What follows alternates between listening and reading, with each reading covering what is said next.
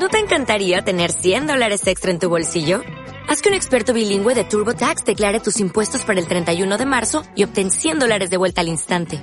Porque no importa cuáles hayan sido tus logros del año pasado, TurboTax hace que cuenten.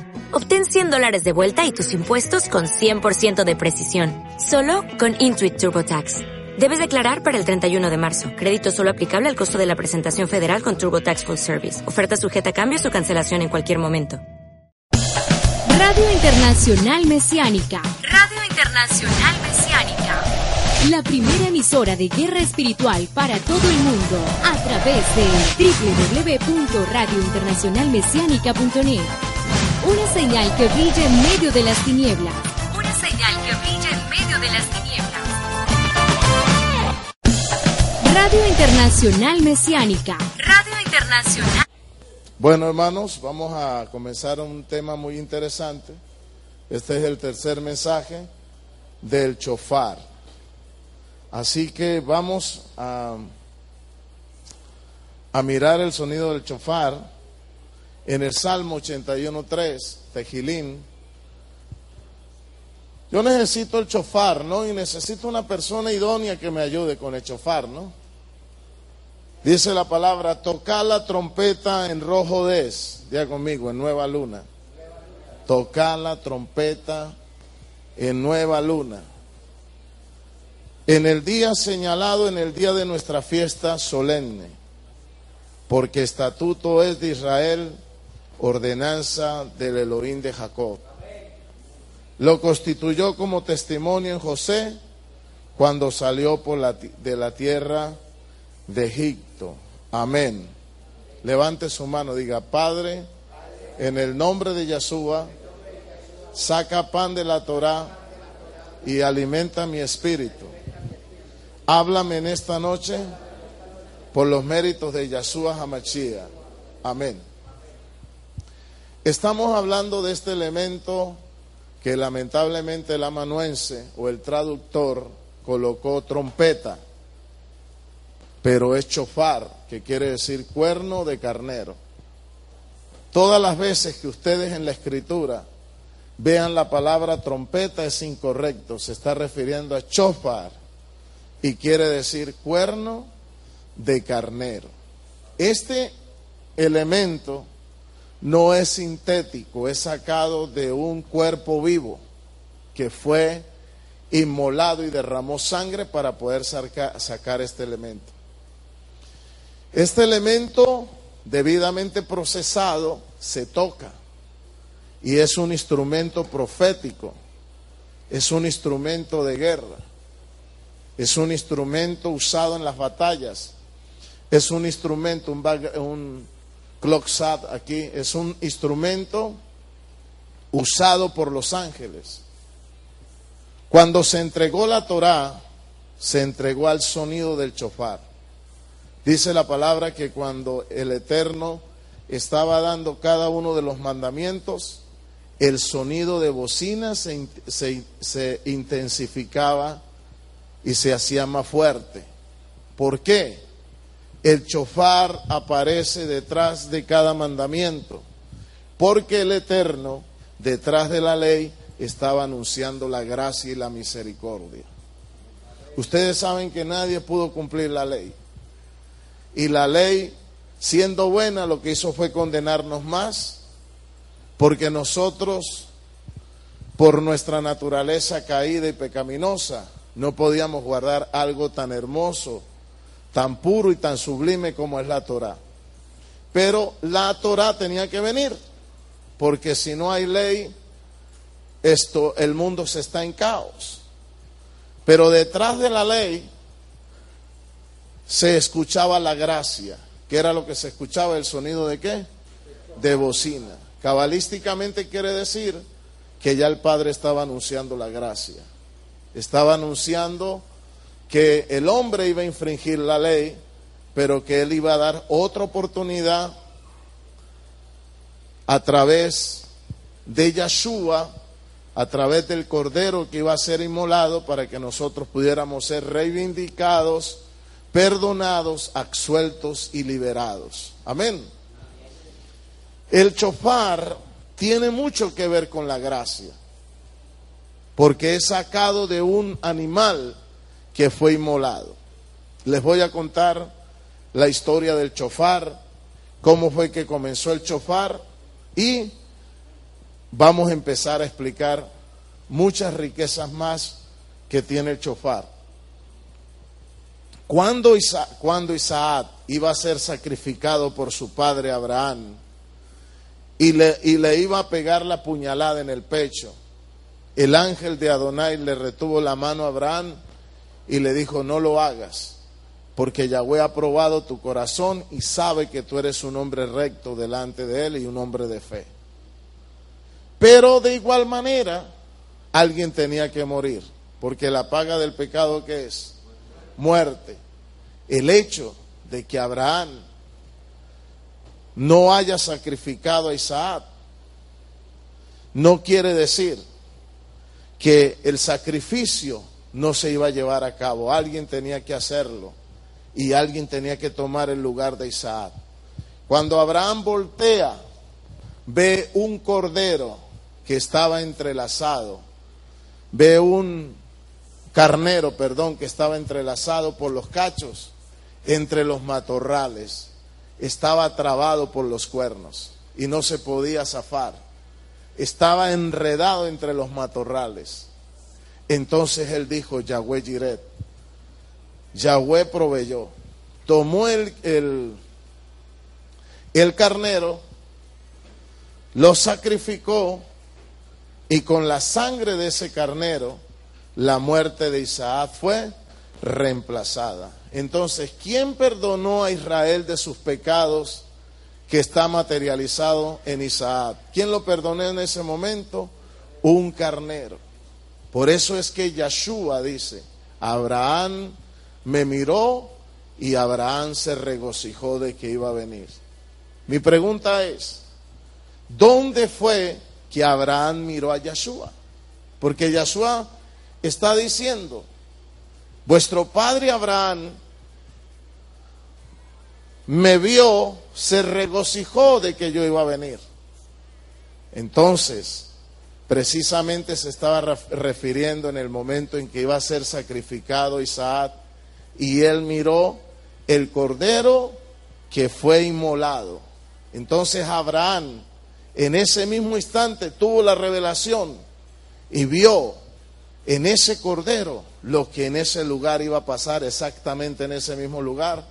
Yahshua Hamachía fue inmolado y derramó los pecados, perdón, derramó su sangre para el perdón de nuestros pecados y para darnos vida eterna.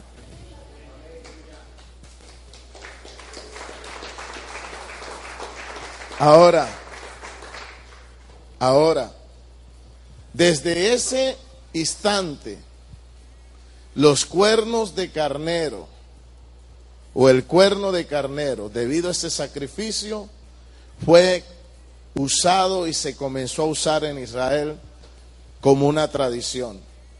Y ese cuerno de carnero, cuando se toca, precisamente se recuerda ese momento en que Isaac iba a ser inmolado, pero que un carnero reemplazó la muerte de Isaac por, ¿me hago entender?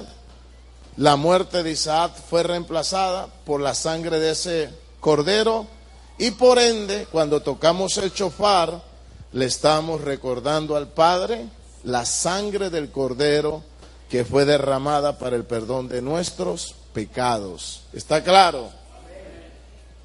Entonces aquí dice, tocar la trompeta en luna nueva. Cada vez que tocamos la trompeta en luna nueva, ¿qué estamos haciendo con el chofar? Estamos reactivando la gracia. Estamos reactivando la misericordia. Estamos reactivando el perdón.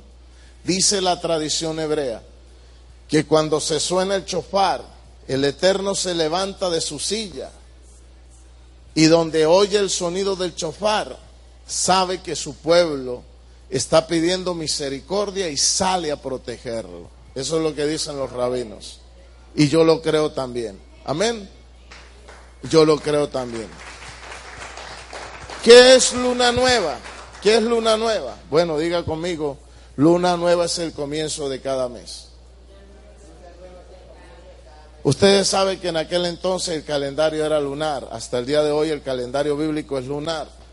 El calendario que tenemos es gregoriano, creado por Roma. Génesis 1.14 dijo, dijo, dijo Elohim, haya lumbreras en la, expansión, en la expansión de los cielos para separar el día de la noche. No dijo sol y luna, dijo hayan qué? Lumbreras y sirvan de señales para las estaciones, para días y años. Y sean por lumbreras en la expansión de los cielos para alumbrar sobre la tierra y fue así. E hizo las dos grandes lumbreras. La palabra sol es una palabra romana, latina. Sol es una palabra, el sol invictus es una palabra pagana que tiene que ver con Mitra, con el dios solar, con Baal. No existe en la escritura original, en ninguna parte, la palabra sol. Existe es chemes, que quiere decir brillante. De ahí viene la palabra machía. Amén. E hizo Elohim las dos grandes lumbreras, la lumbrera mayor para que se señorease en el día y la lumbrera menor para que se enseñorease en la noche. Hizo también qué? Las estrellas. Ojo con lo que le estoy diciendo. ¿Qué dice la palabra? Que cuando hay que sonar el chofar, en luna nueva. Y dice la palabra que luna nueva, la luna la constituyó para nosotros conocer los días y, los, y las fechas señaladas. ¿Cuáles días? Diga conmigo, el calendario donde se celebra el Moadín. La palabra Moadín, escríbamela aquí. Moadín, que quiere decir las fiestas solemnes.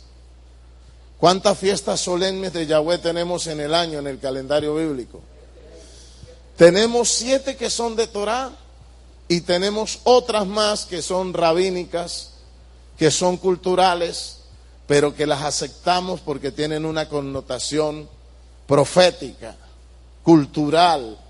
Y como nosotros estamos injertados en la cultura de dónde? ¿Dónde estamos nosotros injertados? Según Pablo ¿En Babilonia o en la cultura del cielo? ¿Cuál es el único pueblo que el Eterno le reveló la cultura del cielo? Israel. Haré de ti una nación grande, te bendeciré, te engrandeceré. Pero ¿de dónde lo sacó el Eterno Abraham? De Babilonia. Dicen por ahí, no importa la cultura, cada uno adora al Eterno con su cultura. Probablemente sí. Pero lo mejor es trascender y adorar al Eterno con la cultura revelada, porque uno, adorando al Eterno con la cultura de Babilonia, corre uno el riesgo de ser engañado, de ser confundido. Porque Babilonia tiene una mezcla de verdades con mentiras. Tiene fiestas, pero son fiestas dedicadas a deidades solares, a deidades paganas en cambio, cuando nos acercamos a la cultura revelada, nos damos cuenta la originalidad y la verdad realmente de las cosas. Amén. Entonces, seguimos hablando acá. Diga conmigo, Moadín, las fiestas del Eterno. ¿De quién son las fiestas? ¿De los judíos o de Israel? Del Eterno. No son de Israel, son del Eterno no se las podemos quitar.